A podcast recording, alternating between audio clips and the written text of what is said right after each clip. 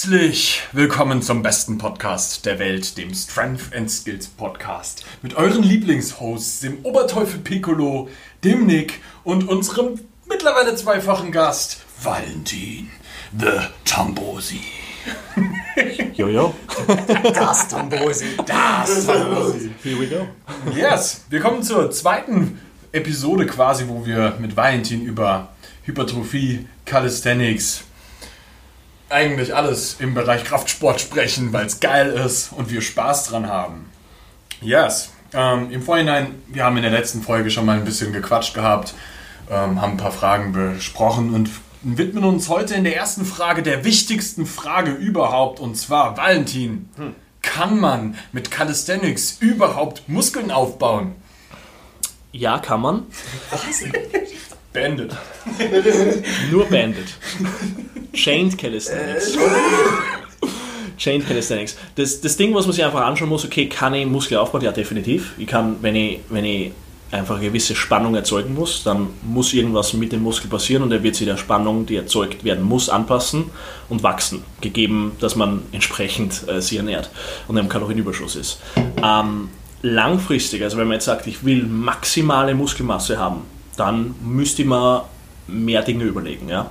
Ähm, also ich werde jetzt logischerweise ist es beim Muskelaufbau genauso, dass ich hier spezifisch arbeiten muss, wie wir vorher schon öfters erwähnt haben. Und ich einfach, wenn wir jetzt mit reinem Körpergewicht reden, ja, werde ich irgendwann an meine Grenzen stoßen. Ja? Weil irgendwann werde ich so viele Klimmzüge machen können, dass man denkt, okay, wann setzt schlussendlich Ermüdung ein? Und Ermüdung, ähm, beziehungsweise ein hohes Maß an Muskelspannung ist notwendig, damit ich Muskeln aufbaue. Ja, ich kann jetzt nicht einfach nur sagen, okay, ich kriege einen, einen Muskelpump, ich kriege einen, einen Blutfluss dorthin und jetzt wachsen Muskeln. So läuft es nicht. Ja? Ähm, oder ich will einfach nur mit dem Ziel Muskelkater in die Session reingehen ähm, und dann baue ich dadurch Muskeln auf, weil dann würde ich jedes Mal, wenn ich am Freund beim Wohnungssiedeln helfe und danach den ärgsten Muskelkater habe, den es gibt, würden jedes Mal Unmengen an Muskeln wachsen. Und das ist halt mal nicht der Fall. Für alle deutschen Zuhörer, Wohnungssiedeln ist Umzug. Umzug, richtig, richtig.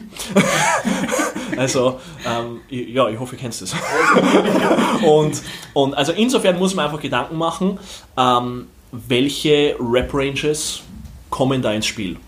Ja? Weil irgendwann werde ich beim Klimmzug so stark werden, dass ich kein Problem habe mit 20 Chin-Ups in Folge. Ja? Ich meine, das wird für die zum Beispiel Kindergartengeburtstag sein. Ja. Ich bin bis über 40 gekommen, bis ich entschieden habe, ich hänge jetzt endlich mal im Gewicht. Richtig, richtig, richtig, richtig. Ähm, und man muss ja auch die Frage schlussendlich stellen, okay, angenommen, du trainierst diese 40 Wiederholungen bis zum Muskelversagen, ähm, dann kannst du sehr wohl damit Hypertrophie stimulieren. Nur die Frage ist, was fällt dir vom Kopf her auf Dauer leichter? 40er Sätze Klimmzüge zu machen oder sagen wir 6er Sätze? Was ist für dich vom Kopf her mentaler verkraftbarer, dass du durchziehst? Oder nehmen wir einfach äh, äh, Dips her, genauso. Wie viel machst du am Stück? 100? Keine Ahnung. Also unglaubliche Raps kommen da ins Spiel, damit ich dann irgendwann an die Grenzen stoße, nah ans Muskelversagen trainiere und das ist bei hohen Raps notwendig, damit ich Hypertrophie stimuliere. Ähm, wenn das Ganze beladen werden kann, Weighted Calisthenics, naja, dann sind wir dabei. Ich meine, wa- was soll das Problem sein? Ja, ich kann einen Squat machen, ich kann, ich kann einen Klimmzug machen, ich kann Dips machen, ich kann Muscle-Ups machen. Äh, alles da. Also, also sehe ich überhaupt kein Problem.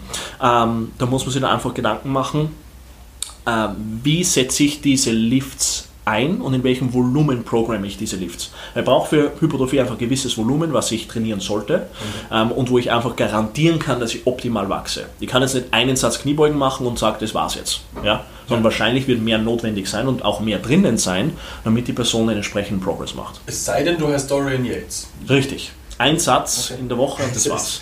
Oder Mensa. Ja, nicht zu viel machen. Nicht zu viel machen. Mach einen Satz übers Muskelversagen hinaus mit forcierten Eccentrics, mit Trainingspartner und dann machst du eine Woche off.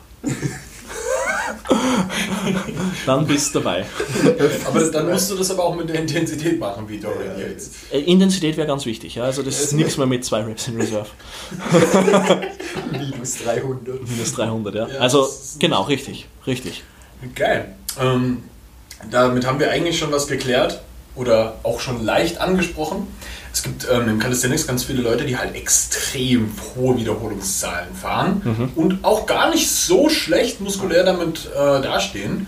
Ähm, das ist immer so dieses, dieses Endurance. Die haben dann teilweise so Sets, dass die, keine Ahnung, 10 Muscle-Ups, 20 Pull-ups, 30 Dips machen oder Alles sowas. an einem Stück. Alles an einem Stück. Mhm.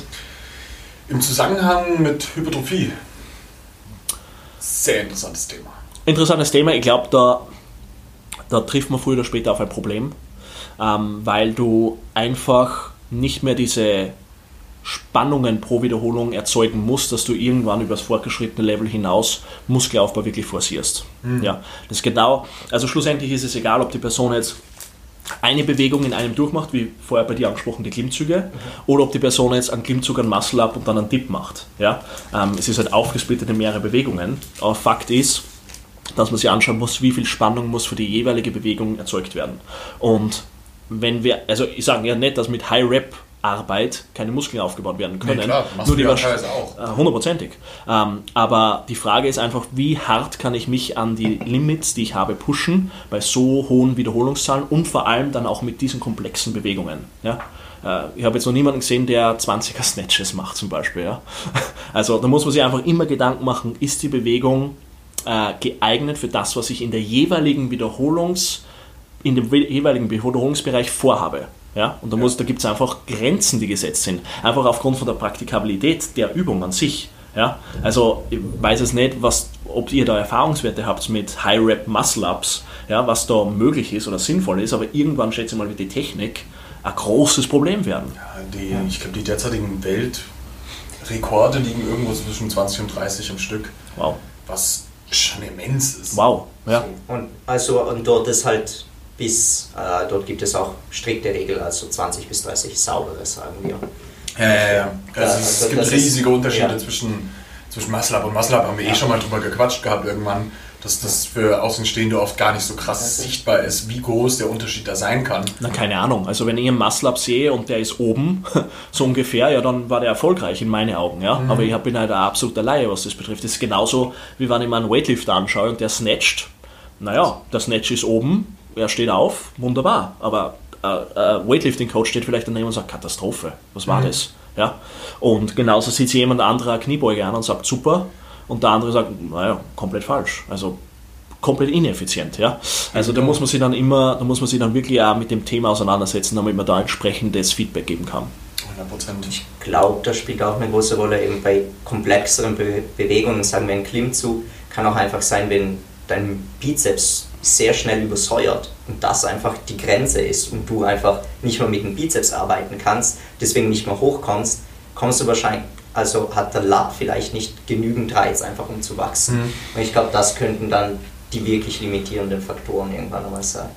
Das ist einfach immer so bei sehr komplexen Übungen, wo so viele Muskelgruppen und so viele Gelenke mit involviert sind, habe ich irgendwann das Problem, dass dieses Isolieren, wie es ein Bodybuilder an den Tag legt, nicht verkehrt ist, wenn es um reinen Muskelaufbau geht. Ja. ja. Weil gesagt, wie du gerade angesprochen hast, wenn der Bizeps der limitierende Faktor ist, kann der Rücken noch so sehr wollen, der Bizeps sagt, wenn Schluss ist, nicht der Rücken. Und dann hast du ein echtes Problem. Und das kann ich halt eliminieren, wenn ich einfach einen Überzug mache, weil da ist der Bizeps null involviert und da muss sich der Lat um die Arbeit kümmern. Und insofern muss man dann eben sich überlegen, okay, will ich wirklich nur mit Calisthenics-Übungen auf der Hypertrophie-Schiene fahren und da muss man einfach anschauen, okay, was sind Erfahrungswerte, die ich in meinem Training gesammelt habe und ist das für mich überhaupt möglich? Mhm. Dann kann man eben die Option wählen, ich, ich arbeite jetzt mit weniger Reps, hänge mir Gewicht dran und spüre meinen Lat. Und das ist halt die Option, die es gibt, aber natürlich Griffvariationen und so kann man auch machen. Es ist natürlich alles ein bisschen komplexer. Als ja, ja, sicher. Also die nächste Möglichkeit wäre ja beispielsweise dort dann auch mit verschiedenen Progressionen wiederum zu arbeiten, dass du sagst, ähm, weiß ich nicht, beim Überkopfdrücken sind die meisten Leute dann, dass sie anfangen mit Pike-Push-Ups. Dann mhm. fangen sie an, Pike-Push-Ups an Parallels zu machen, weil sie eine höhere Range of Motion können. Dann gehen die Füße langsam immer weiter hoch. Dann machst du dann deinen Handstand-Push-Up an der Wand vielleicht und dann fängst du irgendwann an, das Ganze vielleicht frei zu machen oder sowas. Das ist aber immer so damit verbunden, dass du halt auch einen Skill in der Richtung auch immer weiterentwickeln musst, um eben auch weiter Hypertrophie zu erzeugen. Und deswegen ist es auf der einen Seite super interessant, so, weil diese, diese, diese Story, die hört halt nie auf. So, es gibt immer eine Möglichkeit, das in, den Skill nochmal krasser zu machen, aber wenn dein Ziel reine Hypertrophie ist, ist das eigentlich der sehr umständliche Weg, weil du ja eigentlich, es geht, es geht um Muskelmasse und dann ist das nicht der effizienteste Weg. Ja. Ist aber ein geiler Weg. Ohne Frage. Ja, aber es ist halt die Frage, wo willst du damit hin? Ja, also Front Lever Races sind definitiv eine deutlich anstrengendere Lattübung als beispielsweise ähm, ein Lat-Pulldown am Kabelzug. Ja, beides trifft den Latt. Nur das eine ist halt schnell auch limitiert. Mhm. Und ein Lat-Pulldown, den kannst du halt auch nochmal, dann steckst du halt um und nimmst ein leichteres Gewicht. Das ja. wird dem mit einem Front Lever Race halt irgendwann, da bist du in der Takt-Position und weniger geht dann nicht mehr. Ja, genau. Oder und eben, wie genau du gesagt hast, bis ein Takt, du öffnest die Hüfte minimal mehr und ist schon eine ganz andere Welt. Und da Progressionen einzustellen, ist halt einfach schwierig. Und ein Gewicht drauf zu geben, ist einfach so viel leichter.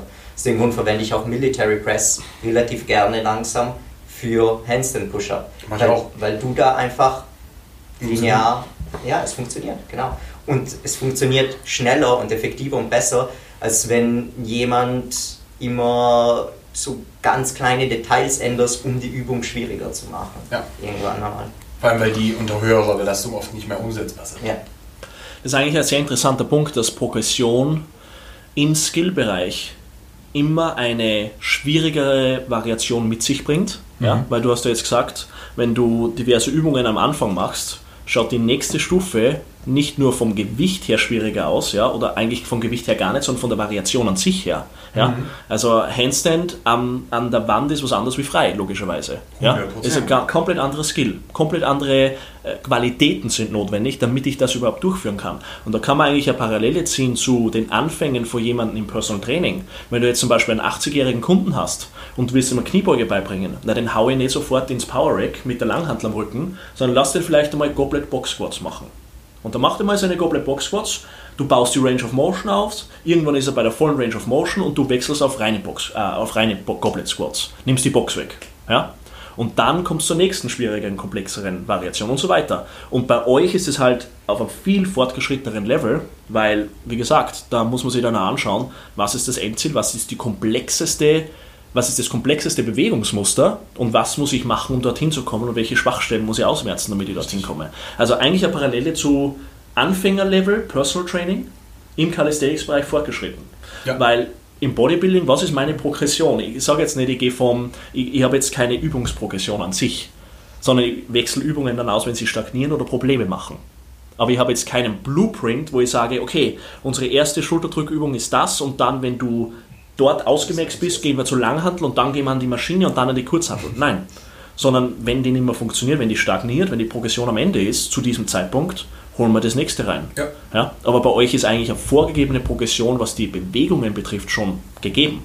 Wobei du da selbst auch da schon wieder nochmal äh, unterscheiden musst, welche Person du vor dir hast, welche mhm. Hebelverhältnisse die haben, mhm. weil beispielsweise für mich bestimmte Sachen viel, viel, viel, viel schwerer sein werden, dort zu progressieren, beispielsweise jetzt mal Statics oder so, weil ich einfach, ich bin größer als Dennis und ich bin schwerer als Dennis. Und das ist immens. Ja? Was wiegst du jetzt gerade?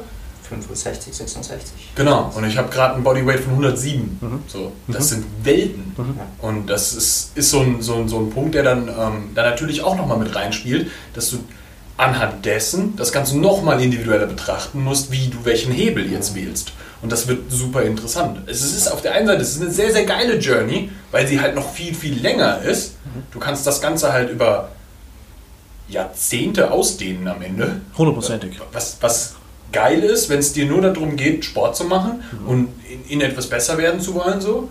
Ähm, weil das für dich halt als, wenn, wenn du so ein klassischer Athlet bist, der halt immer nach Progression strebt, ist das sehr geil. Ähm, wenn du aber ganz, ganz spezifische Ziele hast, dann musst du halt schauen, dass du das Ganze vielleicht nochmal spezifischer angehst, um schneller an dem Ziel dann auch anzukommen. Und das kann genauso frustrierend sein, weil für bestimmte Bewegungen brauchst du halt einfach Jahre. Und musst dich dranhängen und dann die scheiß Progressionen arbeiten, die nicht Spaß machen. Das ist ein matter of fact. ähm, mhm. Was ich da jetzt noch für ein extrem interessantes Thema halte, ist, ähm, das war von dir ein Thema, mhm. ähm, Muskelwachstum durch isometrisches Halten. Mhm. Da geht es jetzt aber nicht nur um, äh, wir betonen irgendeine Stelle bei einem Bizeps-Curl, was ja auch funktioniert, mhm. ähm, sondern auch Muskelwachstum durch beispielsweise ähm, sowas wie Planche, Frontlever und dergleichen. Weil wenn man sich diese Athleten anschaut, die haben ja wahnsinnige Schultergürtel, unglaublich fette Lat, obwohl die eigentlich gefühlt nie Raps machen, sondern immer nur statisch etwas halten. Und ähm, wie das funktioniert, dass da Hypertrophie entsteht und wie man das optimieren könnte. Gleich im Zusammenhang damit auch Straight Arm Strength, die einfach im Bodybuilding, ich weiß nicht, ob sie wirklich existiert oder sie wird nicht wirklich angesprochen. Und das, das hat viel damit zu tun, glaube ich, Muskeln in kompletter Extension zu arbeiten. Wäre das nicht vielleicht sogar noch ein interessantes Thema für Bodybuilding? Wäre auch ein Geist. Also ich glaube, also isometrische Wiederholungen sind generell interessant. Ähm, wir haben vorher kurz darüber geredet, Dennis. Ähm, ich glaube, man muss sie anschauen, den Stimulus, was ich damit setzen kann und welche Ermüdung ich damit erzeuge. Weil wenn ich jetzt zum Beispiel einen Deadlift hernehme ja, und da Isometrics einsetze, bei einer sehr disruptiven Übung schon zu Beginn, mache ich die eigentlich nochmal schlimmer. Und die Ermüdung, die ich damit sammeln kann, ist gigantisch. Ja. Ja. Das sieht natürlich mit einer Bodyweight-Übung ganz, ganz anders aus. Und warum sehen Leute, die das machen, so aus, wie sie aussehen? Ich glaube, da ist es sehr unterschiedlich, wie Muskelgruppen im Körper auf isometrische Wiederholungen ansprechen. Wir wissen generell, für Hypertrophie sollten wir dynamische Wiederholungen ansprechen, also äh, ausnutzen. Konzentrik, Exzentrik sollte dabei sein. Ja? Ansonsten würden wir alle irgendwas gegen die Wand drücken und Muskeln aufbauen. Ja? Und das passiert halt mal das. Das wäre sehr geil. Zehn Leute im Gym, die einfach nur so an der Wand stehen. Martin, was machst du da? Aufbau. Aufbau, Aufbau. Ähm, und das, das spielt halt leider nicht. Gleichzeitig ähm, gibt es einfach diverse Sportarten und Athleten, wo, da, wo, wo du irgendwie die, die die Sportart mit sich herumtragen. Ähm, Calisthenics-Bereich haben wir diverse Leute, die einfach diese Sachen, die du angesprochen hast, machen. Schauen wir uns im Strongman-Bereich ähm, Jungs an, was die für einen Rücken haben. Also, also die besten Rücken haben nicht Powerlifter und nicht Bodybuilder, sondern immer Strongman, immer. Und was machen die? Sie tragen Sachen von A nach B. Steine, Baumstämme, Autos, äh, Trucks, das machen Strongmen so. Ja, die tragen halt Sachen durch die Gegend. Und arbeitet der Rücken dynamisch? Nein. Ja, der macht jetzt keine Row, der macht keinen Pulldown, der macht keinen Klimmzug. Ja, der tragt Sachen von A nach B. That's it. Ähm, und der hat die, die haben die fettesten Traps, die ärgsten Rückenstrecker, da ist alles vertreten, was da gibt. Und insofern, ich kann jetzt nicht darauf hinzeigen, bei welchen Muskelgruppen das gut funktioniert, aber ich glaube durchaus, dass manche Muskelgruppen mehr dafür geeignet sind, über Isometrik trainiert zu werden als wie andere. Ähm, und ich glaube, gerade Muskelgruppen, die wir auch so im Alltag brauchen, um einfach eine gewisse Haltung zu bewahren, um uns fortzubewegen, was auch immer, der Rücken, äh, speziell der Trapez etc., ähm, eigentlich alle Muskelgruppen, die eher langsam zuckend sind, glaube ich, dass man da mit isometrischen Wiederholungen ganz gut fahren kann. Ähm, und da muss man sich dann halt immer wieder anschauen, auch die genetische Komponente. Natürlich gibt es manche Leute, die machen irgendwas, ja, und es funktioniert. Ja. Wobei man da echt sagen muss, im Strongman-Bereich beispielsweise hast du ja auch in der Spitze die Leute, nur die, die auch genetische Monster sind. Ja, absolut. Absolut. Ähm, also da muss, man, da muss man sich dann wirklich immer die einzelne Person anschauen, ob das bei jedem, der diese Sportart verfolgt, so funktioniert wie bei den Top-Leuten. Und sehr oft ist es dann natürlich nicht so, ja, weil Genetik ist, wie gesagt, ist einfach alles, ja, ähm, und sagt sehr viel voraus, was schlussendlich dann die Adaptionen sein werden von der jeweiligen Person, je nach Aktivität. Aber das ist, das ist ein super interessantes Thema.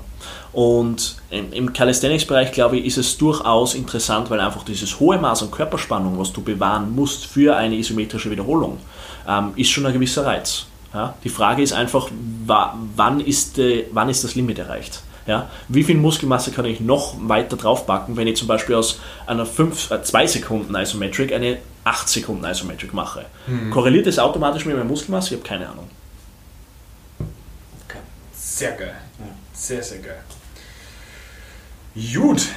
Ähm, ja, ich äh, gucke jetzt nochmal nach ein paar weiteren Fragen, die wir hier noch haben, ähm, die durchaus auch nochmal interessant sein könnten.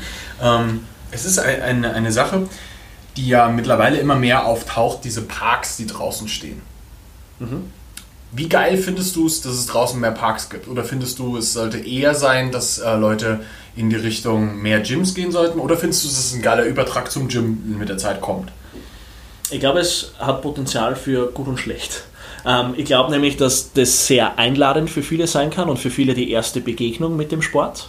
Und dann sagen, hey, okay, mache jetzt meinen ersten Klimmzug dort oder was auch immer. Und hey, jetzt mache ich meine ersten zehn Klimmzüge dort. Und dann fange ich an zu tippen und auf einmal mache ich einen Muscle-Up. Technisch, was auch immer, ähm, und mach einfach einmal. Aber das ist mein erster Berührungspunkt mit dem Ganzen und für viele sicherlich so eine Art Einführung, ja, auf den Geschmack kommen, bla bla bla. Ähm, das ist, wenn es nirgendwo Fußballplätze geben würde, wo man einfach hingehen kann, dann würden wahrscheinlich weniger Leute Fußball spielen. 100%. Ja, und genauso ist es mit solchen Parks. Die Frage ist dann einfach, wann kommt der sozusagen der Switch zum ernsthaften Athleten, der jetzt sagt, ich will das richtig gut machen können. Weil das wird er wahrscheinlich nicht in dem Park ausbauen. Er wird vielleicht dort starten, aber wird jetzt sein Muscle-Up nicht auf das nächste Level dort bringen. Denke ich mir jetzt einmal. Da muss er dann ins Coaching gehen, da muss er in ein Gym gehen, da muss er sich mit Leuten umgeben, die Ahnung haben. Und ich finde da nicht garantiert in solchen Parks. Das wäre jetzt so meine laienhafte äh, Einschätzung von der Situation. Ja, äh, bin, ich, bin ich eigentlich voll bei dir. Ich auch. Das ist, ist, ist ein Punkt so. Ich meine, eigentlich hat jeder irgendwann mal dort angefangen. Ich habe mir eine Klimmzugstange in meinen Garten gebaut, um da zu trainieren. So, ähm, und bin dann irgendwann auch im Gym gelandet. So. Mit den Jahren kommst du dann dahin, weil du halt auch merkst, so, du kannst halt viel mehr progressieren, wenn du in einer Umgebung bist, in der dir mehr Möglichkeiten dafür gegeben werden. Ja? Und sei es jetzt einfach nur, um nochmal irgendwelche Isolationssachen mit reinzubauen oder sonst irgendwas. Aber es ist schon ein großer Faktor, dass du im Gym auch durchaus viele Leute hast, die dir nochmal einen Input geben. Das ist ganz klar. Ähm, ein riesiger Faktor war für mich auch, einen Coach zu haben. Also es ist, der Basti hat mein Leben verändert. ähm, Game Changer. das ist, das ist sehr, sehr heftig und da muss man echt sagen, das hast du in den Parks halt in der Regel gar nicht. Da hast du mal irgendjemanden, der dir einen Bro-Science-Tipp gibt, ähm, aber in der Regel, du siehst das auch an der Bewegungsqualität der Menschen, die da, also die tendenziell nur da trainieren. Die sind dann irgendwann auf einem, manchmal auch, auch gar nicht auf so einem schlechten Level, aber die lassen sich auch gerne nichts mehr sagen.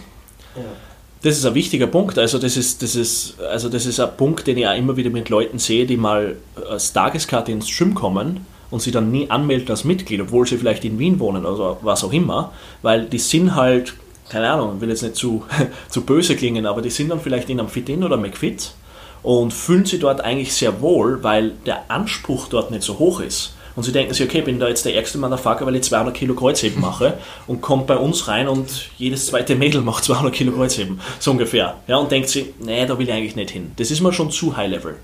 Ja, aber wenn du das nächste, den nächsten Schritt erreichen willst, dann musst du ins kalte Wasser springen und du musst da dann einen Coach nehmen oder du musst in ein Umfeld, wo richtig gute Leute sind, weil dann wirst du besser, automatisch, ja. Automatisch wirst du besser. Und ich glaube, das wollen viele nicht und hängen dann eigentlich dort, wo sie gestartet sind, fest und bleiben dort, weil sie Schiss haben vor dem nächsten Level. Weil das heißt ja auch, dass du wahrscheinlich nimmer der Ärgste bist. Du bist wahrscheinlich nicht mehr der Beste. Und das ist ein riesen ego Und das tut, das tut richtig weh am Anfang. Das, tut, das ist halt so, ja. Du bist dann mehr der Größte, der Stärkste, der Schnellste.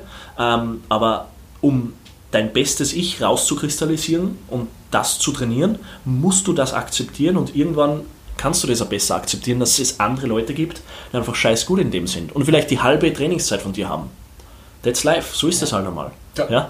Also das, das, das muss man irgendwann, also je mehr man da drin ist, desto besser ist man darin, das auch zu akzeptieren und irgendwie zu will- willkommen zu heißen. Ja. Ich, ich mein, das wäre genauso, wenn ich mir Gedanken darüber mache, hey, ich habe Kunden, die besser aussehen als ich. Das ist mittlerweile Standard, dass die alle besser aussehen als ich. Das ist ein gutes Zeichen. Das Ja. will ich. Ja. Also das wäre eine Katastrophe. Das ist das Ziel. Ja, richtig, das wäre eine Katastrophe. das. Ja, das wäre eine Katastrophe, wenn ich sage, ich bin der Coach und ich bin der Beste von alle, von meinen Kunden. Ja, dann habe ich einen großen Fehler gemacht. Dann bin ich ein schlechter Coach wahrscheinlich. Ja? Bin ein richtig schlechter Coach. Aber wenn du sagen kannst, hey, 75% von denen zerstören mir auf der Bühne, passt. Ja. Job well done. Das ist, es geht mir auch so mit meinen Athleten. So. Ganz am Anfang, als ich angefangen habe, das erste Mal Menschen zu trainieren, war ich der krasseste Motherfucker bei uns im Wetzlar damals noch. So. Und mit der Zeit hat sich das ganz, ganz schnell gewandelt. So. Da kommen dann Leute, die, die sind in kürzester Zeit besser als du. Ja. Und das ist auch gut so, weil du konntest denen vielleicht den kleinen Input geben, den, die Fehler vermeiden zu lassen, die du gemacht hast. Ja. Dadurch konnten die schneller sein. Und das ist gut so. Das soll ja, genau das ist das, was du, was dein Job ist in dem Punkt. Du hilfst Menschen, Fehler zu vermeiden, um besser zu werden. Und mittlerweile ist es, wenn, wenn ich bei uns ins Coaching reingucke, so, die sind durch die Bank weg alle besser als ich. So. Ich halte mich noch über Wasser, aber langsam wird's, langsam wird's eng. Die Luft wird dünn, gell? Also das ist, das ist zu 100% eine Coaching-Qualität. Also das ist ein Qualitätsmerkmal, wenn du das behaupten kannst. Weil wenn die sagen, schau doch mal meinen Coach an, das ist der Beste von alle und der zerstört alle anderen Teamkollegen sozusagen. Das ist eigentlich nicht gut. Also, oder der steht gerade am Anfang und baut sich das erst auf.